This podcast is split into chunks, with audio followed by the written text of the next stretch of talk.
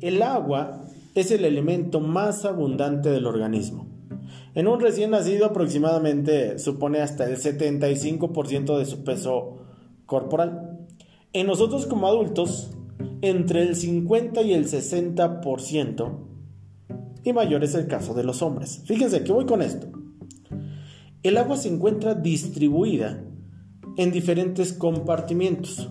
Por un lado está el líquido intracelular, que es el líquido que se encuentra en el interior de las células, y por otro lado está el líquido extracelular, que está afuera de las células, y que a su vez divide el líquido intersticial, intersticial perdón, que es el que baña las células y el plasma.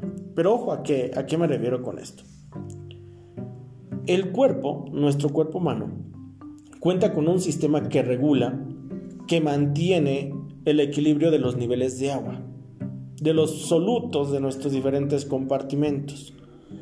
Pero cuando este equilibrio se rompe, se puede producir lo que llamamos una retención de líquidos.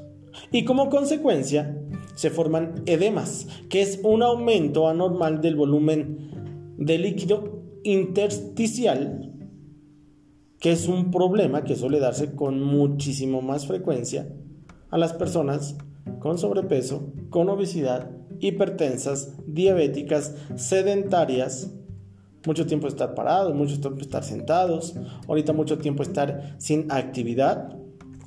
Cuando les menciono que pongamos atención y que observemos detenidamente nuestros pies, nuestras piernas, es porque son los primeros lugares donde detectar una retención de líquidos.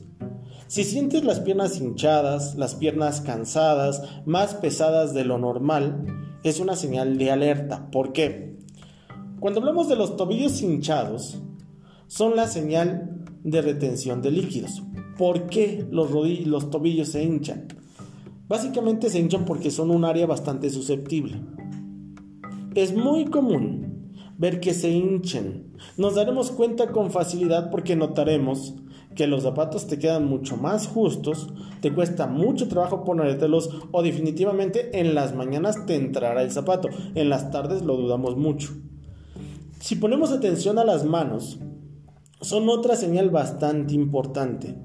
Lo más común es sentir en el caso de utilizarlos, que los anillos aprietan, o que cuesta mucho ponerlos, o que cuesta mucho quitarlos, o al igual que los zapatos. El anillo te entra, pero difícilmente va a salir. Retención de líquidos. La cara hinchada puede ser otro síntoma. Aquí es más fácil percibir cambios en esta zona, sobre todo porque notaremos en los ojos o en la zona de los mofletes la hinchazón, la retención de líquidos. O en todo caso, la zona del vientre es una de las zonas más afectadas. La hinchazón suele ser muy llamativa y aumenta a lo largo de todo el día. ¿A qué me refiero? Inflamación de estómago. Esta sensación de llenura que tenemos o en la mañana pues tal vez no nos sentimos tan hinchados en la zona del vientre, pero va aumentando a lo largo de todo el día. Pero no nada más se queda aquí, es un tema muy extenso, es un tema importantísimo el día de hoy. Porque viene también dolor articular, viene inflamación en, las articulaciones, vienen marcas en la piel, aumentas de peso, pareciera ser que, que no, pero sí, viene un aumento considerable de peso. Y todo esto se debe precisamente a una retención de líquidos. Y te voy a poner el ejemplo. En los dolores articulares, llámale rodilla, llámale codo, llámale muñeca, llámale como le llames a tu dolor articular. Esta molestia encontrará un punto delimitado entre los huesos. ¿A qué me refiero? Una articulación será constante y aparecerá el dolor cuando hayas estado mucho tiempo de pie. Cuando hablamos de marcas en la piel, Notar la zona de nuestro cuerpo hinchada si hace expresión sobre ella y si al retirar los dedos tardan en volver a la normalidad, nos está indicando una retención de líquidos, en donde concretamente tenemos que tomar las medidas y las precauciones concretas. está subiendo de peso. Una cosa es la grasa, otra cosa es la masa y otra cosa es el índice de agua corporal. Cuando se acumula mucho líquido en nuestro cuerpo, el, peso puede aumentar. Si practicas ejercicio a menudo, si no has comido o si has comido más de lo habitual, has aumentado de peso. Y la pregunta sería, pues si estamos en una dieta, si estamos en una sana alimentación, si estamos cuidando lo que comemos, pues no entiendo por qué aumentamos de peso. La respuesta es simple, retención de líquidos.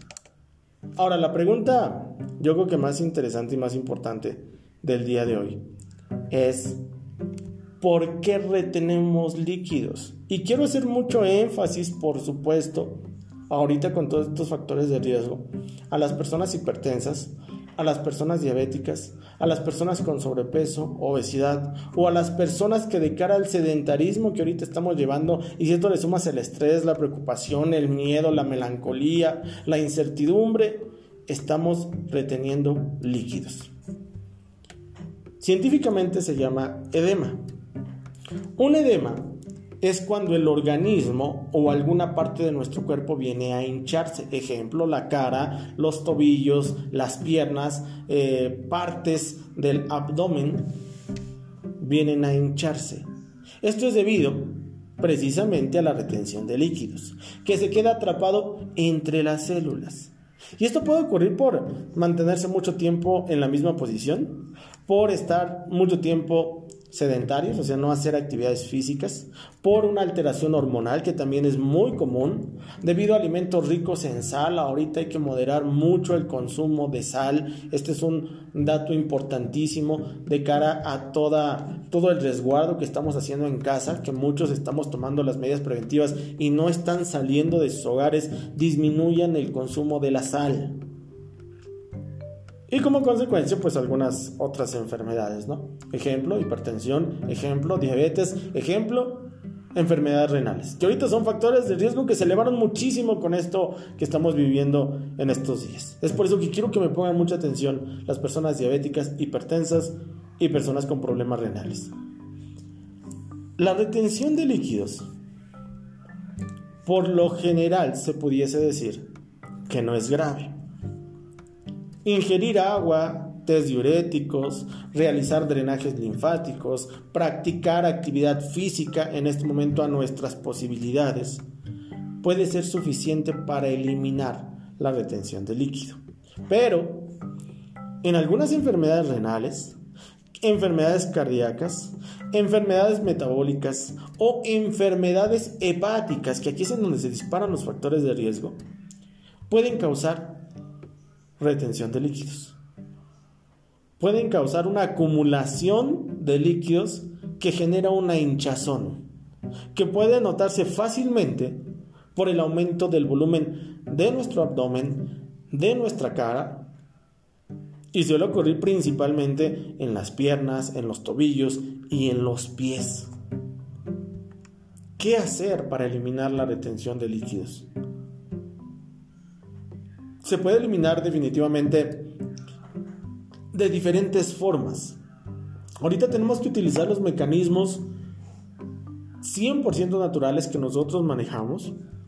Voy a hacer también ahorita la mención de esta sinergia que se hace a nivel nacional para todos ustedes con el propósito de, de estar unidos como empresas privadas para llevarles todos estos beneficios, todas estas recomendaciones hacia los hogares en donde seguramente ahorita me están escuchando miles y miles de personas.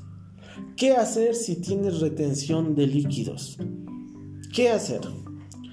Herramientas como la cola de caballo, la jamaica, canela con jengibre, el propio té verde, el ginkgo biloba, la tlancha al agua, el perejil, la centella asiática, el castaña de indias. Cualquiera de estas herramientas tiene efectos diuréticos.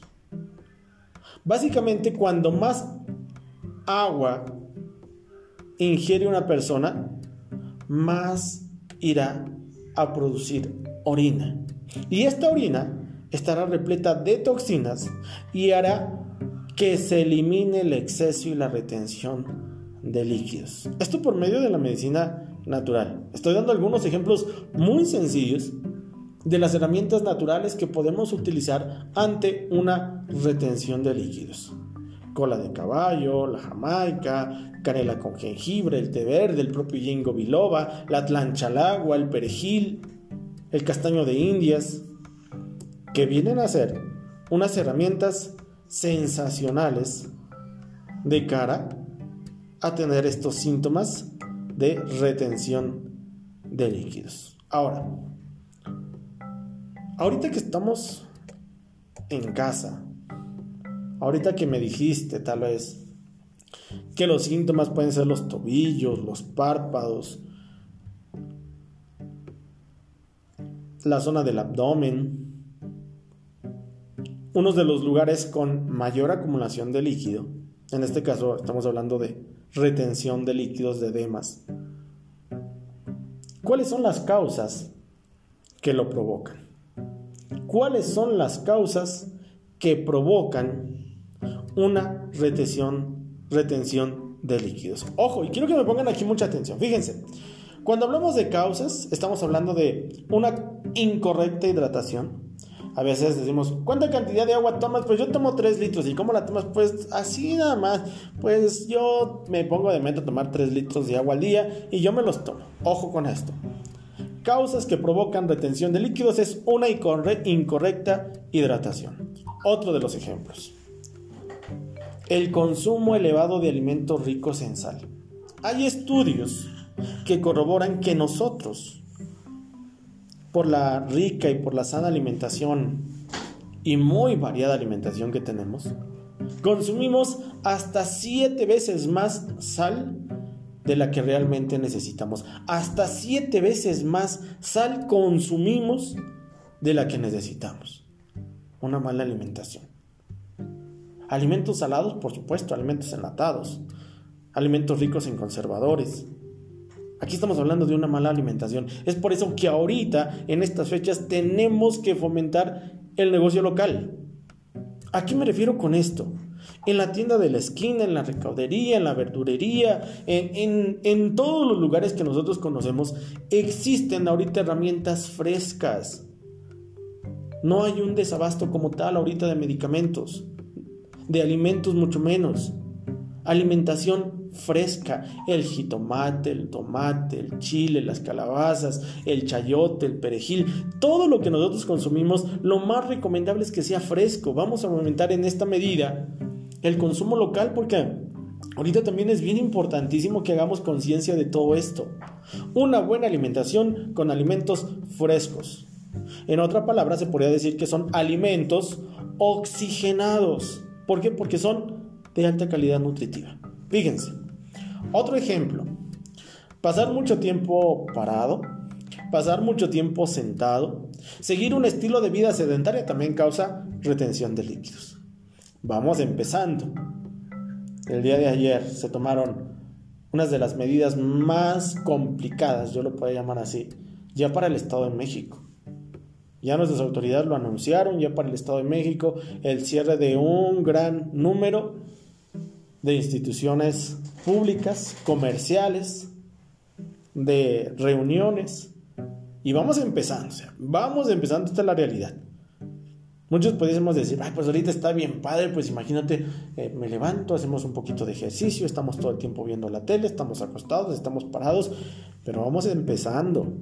Tenemos que hacer conciencia de esto. La contingencia real todavía no empieza. Es por esto que tenemos que ser muy conscientes de esto. Muchas horas de pie, muchas horas sentadas, un estilo de vida sedentario también genera retención de líquidos. Vamos a cuidar todo. Desde una buena hidratación, una buena alimentación, hacer ejercicio en buena medida. En las mujeres, ahorita también este es un punto importante. En las mujeres embarazadas, en las mujeres ahorita con con cambios hormonales en la ovulación, en sus ciclos, en los periodos, también es bien importante todo esto. Ejemplo de las mujeres embarazadas. Es una etapa en la mujer donde se producen muchos cambios hormonales. que pueden causar retención de líquidos. Y ahorita mientras estemos con esto, también en una mujer embarazada es importante que te alimentes bien, que hagas actividades físicas a tus posibilidades, pero hazlas. Que tengas una correcta hidratación, que moderen el consumo de sal. O sea, no estoy diciendo que no la consumas, modéralo. Todavía no probamos el plato de sopa cuando ya le estamos poniendo muchísima sal. O sea, y de verdad, todavía ni lo probamos, pero por instinto ya estamos colocando sal medicamentos, estrógenos, antiinflamatorios, fármacos para la presión arterial, no voy a decir nombres, pero también generan retención de líquidos, enfermedades derivadas del corazón, complicaciones hepáticas, hígado, hígado graso, triglicéridos, colesterol, afecciones renales, problemas de la tiroides. Es importante que en estos casos pongamos atención a todos estos factores de alerta que están por venir. O sea, no estoy hablando nada más así porque sí, seguramente ya hay muchísimas personas que están empezando a sufrir los estragos de la retención de líquidos. Retención de líquidos que puede ser tratable de una manera sensacional, poniendo mucho énfasis a los factores de riesgo que ahorita estamos mencionando personas diabéticas, personas hipertensas, personas con problemas renales. Y si aquí le sumamos personas con sobrepeso y obesidad, es importante tomar las medidas preventivas ante todo esto. Y antes de dar ya paso al beneficio del día de hoy, porque me di cuenta que ya son las 9 con 20 y quiero dar un beneficio sensacional el día de hoy. Vamos a darle la bienvenida ya al terapeuta Jesús Rosas Hernández, que ya está aquí con nosotros. Terapeuta, muy buenos días. Muy buenos días.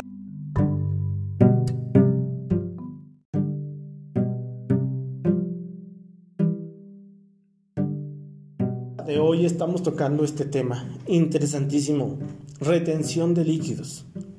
¿Cuáles podrían ser los consejos para evitar tener una retención de líquidos? Es muy fácil decir, sigue una alimentación variada, ¿no? Sigue una alimentación equilibrada, pues está bien fácil. Modera el consumo de sal, pues también tal vez está fácil. Mantener un peso saludable, eh, pues aquí no está tan fácil tener un peso correcto, pues por las sabidas circunstancias de cada uno de nosotros. Tomar agua, pues, pues sí, pues tomas agua, pero, pero ¿cómo se hace? Sigue una vida activa, o sea, pase lo que pase y lo que esté pasando ahorita, hay que activarnos físicamente en medida de lo posible. Pero ¿cómo? Aquí viene la pregunta interesantísima. ¿Cómo funciona todo esto? ¿Cómo seguir estos consejos que estamos llevando ahorita para prevenir una retención de líquidos. Insisto, y discúlpenme que sea muy insistente ahorita, pero insisto mucho con las personas hipertensas, diabéticas y con problemas renales, sobrepeso y con obesidad. Seguir una alimentación variada y equilibrada. Ojalá que tomen nota, de verdad tomen nota ahorita. Hay que potenciar el consumo de alimentos ricos en potasio. Aquí muchos van a decir, pues me dejaste igual alimentos ricos en potasio, pues estoy igual. Miren, los alimentos ricos en potasio regulan los niveles de agua en el organismo. El potasio es el mineral que lo regula. ¿Qué alimentos? Apúntenlos. ¿Conoce las calabazas? ¿Conoce los champiñones? También, riquísimos. ¿Las papas ha de ser difícil de conseguirlas? No, las encontramos en ese. Las papas. ¿Frutas el plátano? No, también. La piña. Y ahora es su temporada. Miren, algo como la piña, apúntenlo por favor. Algo como la piña, como el plátano, como las papas, como los champiñones o como las calabazas, son alimentos riquísimos en potasio. Y ojo lo que estoy mencionando, porque muchos pudiesen decir, potasio, pues échale sal. No, fíjense, calabazas rica en potasio, los champiñones ricos en potasio, las papas ricas en potasio, el plátano es bien sabido rico en potasio, la piña es rica en potasio. Estos elementos nos van a ayudar muchísimo a regular los niveles de retención de líquidos. Y aquí volvemos a regresar a la parte vital en estas fechas. Consuman local vamos a hacer este consumo local. Ahorita en todos los lugares en donde se escuchan, en todos los municipios, vamos a aumentar esto. El consumo local va a ser importantísimo de cara a llevar una sana alimentación y de cara también a echarnos la mano entre todos nosotros. Vamos a moderar el consumo de la sal. Emplea pocas cantidades de sal. Si vas a sazonar los platos, evita todos aquellos alimentos ricos en sal. ¿Cuáles son los alimentos ricos en sal? Fíjense, porque es bien importante. ¿Cree que haya personas que nos estén escuchando y que hayan abierto sus compras de pánico? Sí, sí, sí. Que todo lo enlatado y todo lo conservado, pues escúchenme muy bien.